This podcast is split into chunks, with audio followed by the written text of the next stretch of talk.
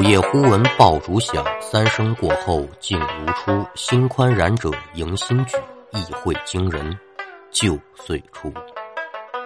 Hello，列位民工，欢迎来到空灵客栈，我是说书人悟空，一起聊聊邪乎事今天是农历的腊月二十七了，春节将至，先给大家拜一个早年。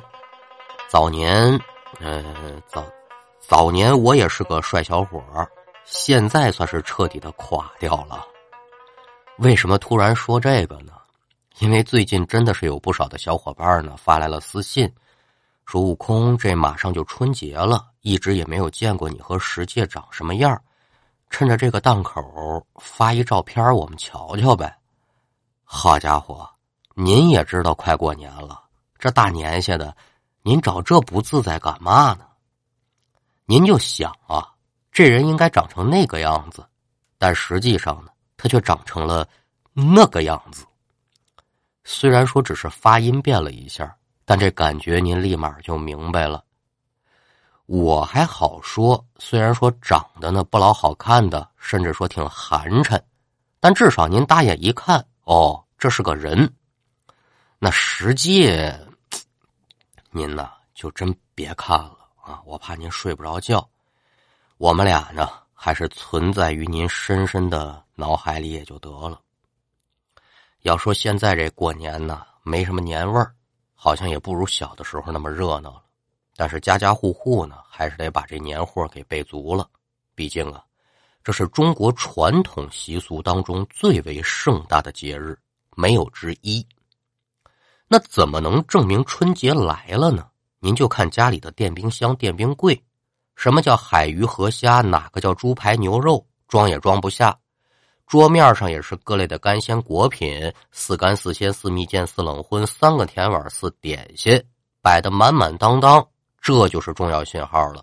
哎，等会儿啊，这四干是什么呀？黑瓜子白瓜子核桃、蘸子、糖、杏仁啊。四鲜呢？北山苹果、深州蜜桃、广东荔枝、桂林马蹄。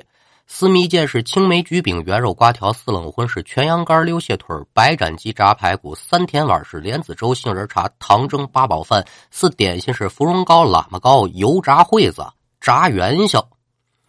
到了除夕夜呢，那更了不得了：山中走兽、云中雁、陆地牛羊、海底鲜、猴头燕窝、鲨鱼翅、熊掌干贝、鹿尾尖。您了就甩开了腮帮子，撩开了后槽牙。饭菜如长江流水似风卷残云，怎么着？要改报菜名吗？哈哈，不过呀，列位，您到了三十晚上啊，该吃吃，该喝喝，千万呢别过度的炫耀您这年夜饭，因为什么呢？啊，一看这桌子挺丰盛的，哎，真漂亮。转过天来，谁还没点吃剩饭的经历吗？是吧？这大鱼大肉的呢？你也免不了，但是啊，悟空还是提醒各位健康饮食。这暴饮暴食那对身体可不好。你看这话说的，就像我能做到似的。那牛肉刚炖得，你吃的不比谁都欢呢？哎，一说到这牛肉啊，我有个问题：牛肉打哪儿来的？这不废话吗？把牛宰了，从牛身上来的呀。是，这话没毛病。但是啊，如果说这头牛不想让这屠户杀，或者这屠户突然间不敢杀了，是不是一件挺有意思的事情？咱们今天呢，就讲一个发生在一头牛身上的邪乎事要听书，您往福建省福安市的寨旗镇来看。说呀，在这个镇子上有这么一户人家，主家姓黄。两口子带着一个十来岁的小儿子，叫小钟，在一块过日子。咱们今天要说的这头待宰的牛就在他们家。那您就得问了：黄大哥怎么就这么舍得把家里这头正值壮年、还在地里干活的牛送到屠宰场去呢？嗨，无奈之举。怎么回事呢？这话呀，咱得打一周之前说。说这天黄大哥跟往常一样，在地里呢把活干完，正准备给这牛的鼻环上啊拴上绳子往家里牵。可是呢，就在黄大哥刚把这绳子的一头往这牛头这鼻环上一放，还没来得及拴呢，就见本来是好好的牛啊，就跟发了疯似的四处乱跑。不明就里的黄大哥就看着田里疯跑的牛，手里拿着绳子，一看，呵，这这怎么回事啊？一时间不知如何是好。这么多年了，还从来没发生过这种情况。这牛今天怎么突然间就疯了？黄大哥是拿着鞭子，是边追边赶，那牛呢就跑呗，完全也不听黄大哥的命令了。折腾了大概得有半个多小时，这牛才消停下来。一人一牛，你看着我，我看着你，够能跑啊！是你也不赖，一个比一个喘的厉害。这个畜生，你今天抽什么风啊？休息了好一会儿，赶等着黄大哥准备再次给这牛拴鼻环的时候，好家伙，这牛又疯了，在田里又跑开了。黄大哥这回是彻底跑不动了，往地上一蹲，嘴里是一边骂。一边就看着自己家的牛在这田里折腾，咱们简短说，等这牛再消停下来之后，黄大哥也不敢再给他拴鼻环了。这一会儿再折腾起来，自己就啥也不用干了，索性站起身子就骂说：“我不管你了，你爱怎么折腾你就怎么折腾。”说着话，把绳子往农具上一缠，牛也不管了，直接往家里走。但是啊，说是走。可是时不时的回头得瞅瞅这牛跟不跟着自己。这牛一看黄大哥走了呢，也没在原地待着，就远远的跟在黄大哥身后。哑巴畜生也通灵性啊！走到家之后呢，也不用人管，自己啊可就进了牛棚了。到了晚上吃饭的时候啊，这黄大哥气的还是直哼哼。这媳妇儿一看这自己家爷们这个情况，就问：怎么了？哪儿不顺序啊？黄大哥自然也是没有隐瞒，就把这事给媳妇儿说了。媳妇儿听完之后也琢磨不出所以然，就说：“你是不是用人家用的太狠了？人家嫌活多，这叫消极怠工耍性子呀。”黄大哥也觉得自己家媳妇儿说的有理，没在意。可是接下来这几天呢，这牛可算是中了病了。原本脾气温顺、干活勤勤恳恳的这头牛，突然间性情大变，特别暴躁。别说让他干活了，就连人近身那都是个问题。家里也让他闹得不得安宁。但是好在呀，这牛如果说家中的小儿子小钟在的时候呢，他还能消停一会儿。怎么呢？平时喂牛的一直就是小钟。这么说吧。自从牛来到他们家，小钟和这牛在一起的时间呢，要比黄大哥夫妻二人在一起的时间那还多呢。几年下来，这一人一牛之间建立起了相当牢固的革命友谊。但是啊，也不能让孩子连学都不上，一直在家盯着牛吧。刚开始，黄大哥就怀疑这牛是不是发情了，或者是得了什么病啊？但算算时间，这也没有到发情的日子，得病也不可能。除了说脾气差了点这牛是该吃吃，该喝喝，跟平时也没有差别。找来当地的兽医到家中查看，这兽医也没有发现这个牛身上有什么异常的地方。那叔不要麻烦，这一晃啊，可就过去了将近一个礼拜的时间，这牛啊，还是一点好转的迹象都没有。黄大哥愁啊！睡不着觉，最后实在是没办法了，就跟自己媳妇儿商量。我说：“要不咱把这牛给卖了吧？咱卖了钱再买个牛犊子回来。卖了，卖给谁呀？这牛现在这个情况，卖谁谁也不买呀。干脆咱就送屠宰场吧。啊啊！给咱们家出了一膀子力，最后送屠宰场，这……”这这不好吧？那也没有别的办法呀，哎，只能如此了。最后决定，黄大哥呀，把这黄牛要送到屠宰场。这牛不让进身，送是送不过去了，就只能请屠宰场的师傅呢来自己家里杀，然后把这肉给带走。这小儿子小钟一听说要卖牛，心里肯定是难过呀，哭也哭了，闹也闹了，就说把这牛留下吧。但这牛它可不是宠物，地里的活指望着它，现在它不干活了，留着它干嘛呀？纵然是百般劝阻，但一个小孩他怎么能改变大人的决定呢？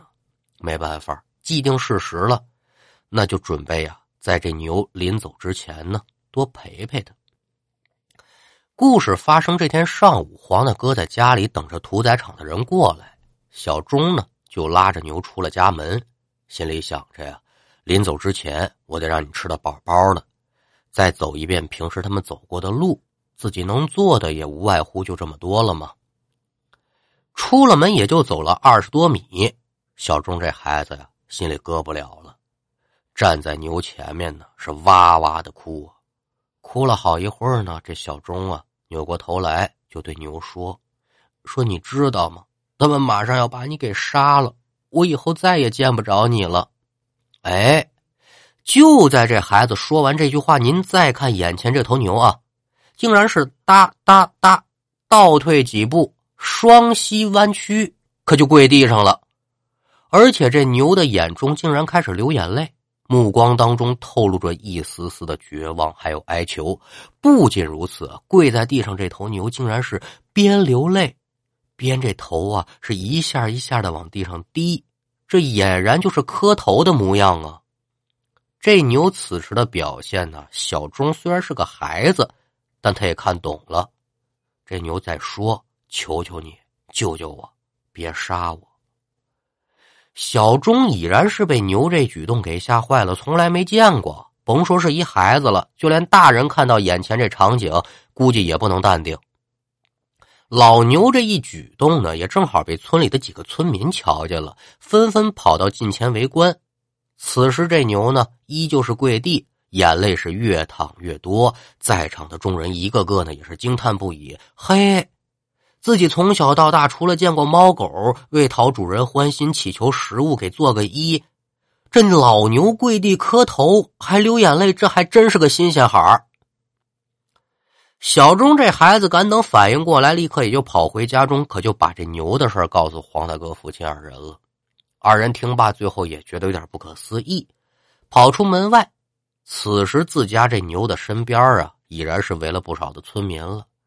众人对着这头牛是议论纷纷，都说呀：“这牛能懂人言，知道自己要死了，跪地求饶。”其中有一老者呀，连忙就示意大家别说话了，噔噔噔几步来到黄大哥的身前，说了：“黄老大呀，这牛我看可杀不得，也卖不得。”这牛能懂人言，说明它有灵气儿。您把有灵气儿的牛给杀了，日后可对你们家里不利呀！哎，对呀，对呀，这牛都求饶了，你怎么还忍心杀它呢？在场众村民们也纷纷应和，劝说黄大哥呀，别杀这牛。有几个眼窝子浅的呢，看着正跪地上磕头的牛呢，还比嘚儿把嘚儿的往下掉眼泪儿哎呦，这。我我不想杀他，我想留着他干活。这他他不干活，你说我怎么办呢？啊，这样吧，你不就是想买个小牛犊子吗？我们大伙给你凑凑钱，我们把这牛买下来。哎，别杀他了，你们说行不行啊？三老四少们，老者这话一说完，在场的众村民也是纷纷点头答应。哎，老乡，这这好意我心领了。可是您不能买一头不干活的牛，买完放哪儿啊？哎，只要你答应了，你说个价这牛呢我们就买了。买完之后啊，咱送到知提寺去放生，这算是给咱村子里积阴德。我还指望这牛保着咱村子里风调雨顺呢。那既然如此，感情是好了，咱们就简短说吧。村民是如何合伙买这牛？黄大哥是如何跟屠宰场的师傅解释？咱都不表了。单说这牛被送到知提寺之后，这个知提寺啊，不是这个寺庙的本名人家本庙的名叫华严寺，因为是在知提山上，所以呢，老百姓方便称呼，就叫知提寺。当时的知提寺里面已经有八头牛了。有的是香客布施的，也有寺庙里的僧侣救下的。您说这些牛好管吗？不好管。那糟蹋庄稼呢，那是常事儿。平时寺庙里的僧侣呢，为这些牛啊，也是愁破了脑袋，杀又不能杀，卖又不能卖。反这事儿按我琢磨有点糟心。但是啊，自从黄大哥家这牛来了之后呢，一切都变了。寺里的方丈和众僧侣渐渐的就发现，黄大哥家这牛来了之后，寺庙里原本的八头牛好像受到约束了，变得特老实，也不糟蹋庄稼了，而且每天由这头牛带着出去吃草，到点回寺庙找地方一忍，也不用人管。之前在黄大哥家说又发疯啊，又撒欢的那种情况呢，完全到了寺庙之后都没有了。那为了吃饭方便呢，寺庙的僧人就自己开垦田地。每当这田地需要耕地的时候，这牛啊不用提醒，会带领着群牛就帮着僧侣们耕地。黄大哥家这牛被放生在支提寺后的种种举动，那还真是一传十，十传百，很快就传遍了整个闽东地区。只要有来支提寺烧香拜佛的人，都得来看看这头牛。那这还不算完呢，更让人感到惊奇的是什么呢？这头牛啊，只要看到那种守信用的、对佛教特别虔诚的人、香客来了之后呢，他都会礼拜叩谢，而且呀，这头牛会在僧侣念经的时候呢，自己趴在门外听经。那关于这头牛啊，是高僧转世的传言，可就在闽东地区传的是沸沸扬扬。甚至打那个时候起，闽东地区的人很少吃牛肉了。叔不要麻烦，一晃十几年可就过去了。当初的小钟呢，现在已然是结婚生子，但是啊，当年那牛下拜的场景还在这孩子的脑海当中盘旋。可惜了。这么些个年，小钟一次呢也没去支提山上看望自己这朋友。直到九三年十月二十一号这天晚上，小钟做了个梦。那在梦里呀，小钟呢就梦到了被放生在支提寺的那头牛。此时这头牛已然是一头老牛了。梦里老牛就对小钟说：“我这日子呀已然是不长了，希望呢还能见你最后一面。”这是口吐人言呐！梦醒之后，小钟就觉得自己这眼眶湿湿的，摸了摸呢，才知道自己流眼泪了。脑中再次出现了这老牛的面容。小钟第二天就决定了去支提寺探望老牛。等小钟来到支提寺后，得知老牛此时已经生病了，估计是没多少日子了。而且寺中的僧众呢，也已经在为老牛在寺内的海会塔。挖好了墓穴，当年健硕不已的那头牛啊，现在已然是卧地不起的老牛了。老牛看着小钟，小钟也看着老牛，可惜，老牛现在的目光啊，已然暗淡了不少。慢慢抚摸着老牛的脸，心中悲痛的小钟再次流下了眼泪。此时，一人一牛就这样彼此对望着，或许。他们都在回忆小的时候一起度过的那段快乐的时光吧。小钟最后选择了留下，决定在这儿陪老牛走完最后的时光。也就在三天之后的一个清晨，准备起床给老牛去喂草料的小钟，看到已然疲惫不堪的老牛挣扎着站起了身子，慢慢朝着海会塔的方向一步步艰难的走着。小钟知道。老牛的生命即将走到终点。小钟没说话，静静的跟在老牛的身后，就像以前一样。只是这老牛走在前头，而他却走在后头。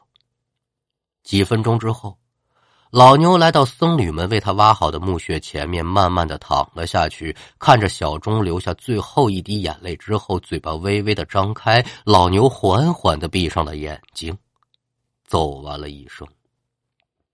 老牛死后，支提寺全体的僧侣坐在老牛的墓穴前，为他念经超生。如果您现在去到了福建宁德的支提山上的华严寺，仍然能看到这个放生牛真实事迹的碑文。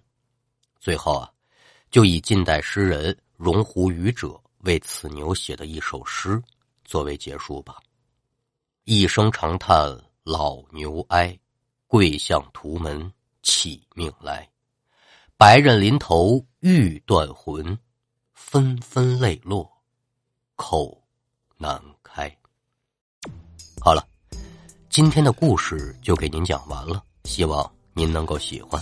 接下来进入悟空，得不得？那我们先来看一下上一期节目。《百物语》魔幻凶宅当中抢到了虎皮金交椅的是《怪谈百物语》啊，这《百物语》的官方账号现在都已经加入到抢沙发的行列当中了吗？哈哈这个是对接悟空的娱乐板块的负责人力大的啊，是一个美女，是她又调皮了啊，这个不能算。咱们顺延第二名，第二名是窗外。恭喜窗外啊，以第二名的身份获得了虎皮金交椅的宝座，史无前例啊！继续加油，也祝你春节快乐。再来看看听众们的留言，辽池宝剑动星文哟，你看咱们家书座的这名字很多都特别的有意思啊！辽池宝剑动星文，这应该是师佛王维的老将行吧？是服铁衣如血色，辽池宝剑动星文。愿得燕弓射大将，赤灵越甲明武军。莫嫌旧日云中守，犹看一战去功勋。哎，将之忠勇，奈何主上拥蔽？这诗写的让人心里憋屈啊。他说很喜欢悟空的风格和声音，个人觉得和某板块主播前期很像，不太适应那位主播后来的风格。人各有志吧，希望悟空能在发展的同时坚守自己的风格。另外，听到前几期说到杨杰，我不同意抵制。中华文化就是不停的汲取外来文化，抵制杨杰如同文化上的闭关锁国。但是我也不不赞成把杨杰过成情人节或者是啪啪节。非常感谢您的留言啊，也感谢您对于客栈的支持。您看啊，这才是真正的各抒己见和良性沟通。讨论一个问题，总会有不同的看法和角度，而某种角度呢，总是有其意义所在的。世界文化的融会贯通是人类发展之必须吗？您说的每一句话呢，我觉得都是金石良言，所以呢，我完全认同您说的话。关于杨杰这个问题啊，我是在二零一九年的十二月二十六号那天更新了一期故事，叫《红警》。我当时只是想单纯的表达那天是毛主席的生日。看评论呢，也有非常多的听众觉得非常诧异啊，今天圣诞节呀，怎么是毛主席的生日呢？啊，很多人不知道。而后呢，就有人言辞激烈，说我抵制杨杰。我觉得这个就是欲加之罪了。圣诞节呢是宗教节日啊，可讲的故事也有很多。学徒我呢向来是尊重宗教信仰的，但是呢，我不是某个宗教的信徒，这个节对于我而言就是没有意义。那眼看过年了，过完年是正月，正月初一是道教的天腊之辰，初三是孙真人的圣诞，初九是玉皇上帝的圣诞，初十三是关帝圣君飞升。再到二月十五，呃，过完龙抬头没几天，会迎来道教最大的节日，叫做大清道德天尊圣诞。这些节与我一样，跟我没关系，这跟本土和国外没有联系啊。好像我也从来没有说过要抵制某某节日的话，但是啊，改天换日的共和国缔造者就应该被后辈记住。这是学徒我个人的一点浅见。那再看幺五五九九八幺 E N P O 说很喜欢悟空，听了悟空的三国，很想去现场听一下。呃，三国呀，最近成了客栈的热议话题了。三国吊坎呢，叫汪铲子，柳月汪载中嘛，汪就是三。三国这本书是才子书啊，我也不止一次的说过，推荐大家去看一看。那这书不好说，袍带书中的大咒了，不光不好说啊。按老先生传下来的说法是什么呢？富东汉，穷三国，就是什么呢？说刘关张不挣钱，说刘秀走国之后的东汉的故事，这老百姓才爱听呢。不过按我想，那是原来。现在大家的文化水平呢都提高了，爱听三国的呢也就多起来了。说三国难，它难在哪儿啊？说两军疆场怎么刀枪剑比划，这还好说啊。文的东西太难，斗志才是这本书值得好好学习的地方。更难的就是批讲，怎么把故事当中的情节批讲出来，深层次的东西给您讲出来，这才是关键。评书不评，艺人无能吗？您要是听我的三国，也只能听个热闹。再往深了去的东西呢，我也在学习。爱听的话呢，以后咱对了机会，咱再说，共同学习，共同欣赏三国的这本书。好了，天儿也不早了，伙计们也已经卧倒了，我也准备上闸板洗脚了。您了要听书，明儿个清早吧。期待您更多的留言评论。如果喜欢客栈的故事，也可以分享给身边的亲友，让我们的客栈热热闹闹，人气旺起来。我是悟空，我们下回再见。